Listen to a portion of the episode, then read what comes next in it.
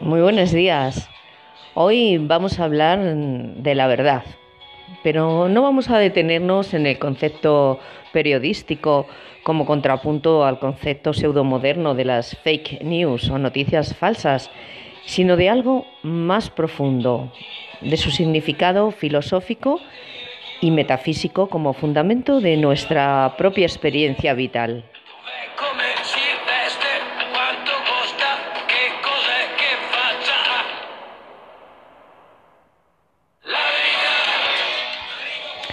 Bien, pues eh, resulta muy curioso cómo el origen de la palabra verdad eh, tiene significados diferentes. Según el griego, eh,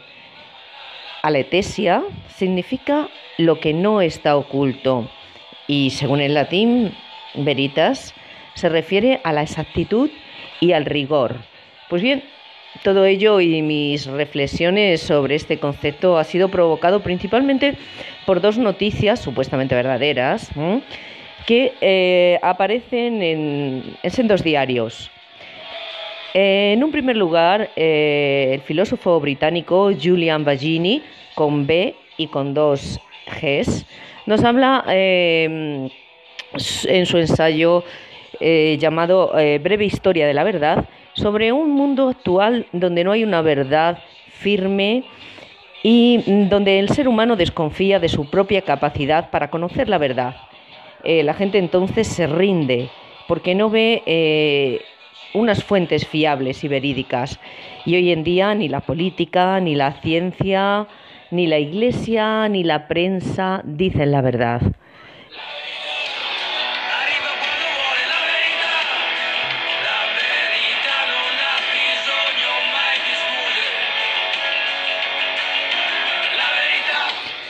Bien, pues nos recomendaba Bagini, insisto, con B y con dos Gs, intentar acercarnos a la verdad con una actitud sincera.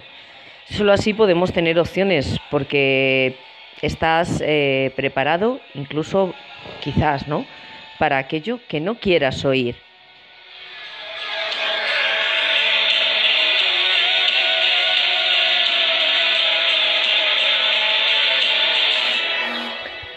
Bueno, y qué decir tiene la segunda de las noticias eh, que me han llevado al acercamiento del concepto de verdad. En ella eh, se nos refería, eh, bueno, un millonario británico, Richard Branson, que tras 21 años de paternidad de tres hijos, dos de ellos rubios, descubre por unas pruebas médicas que él realmente es estéril de nacimiento.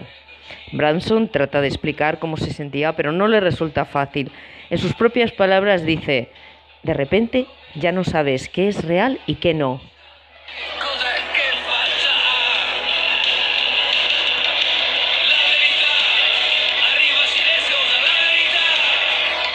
Bien, pues su ya es mujer, mientras tanto le repetía hasta la saciedad que lo evidente es inexplicable y que no importa lo que diga la ciencia. Por supuesto, los niños son suyos.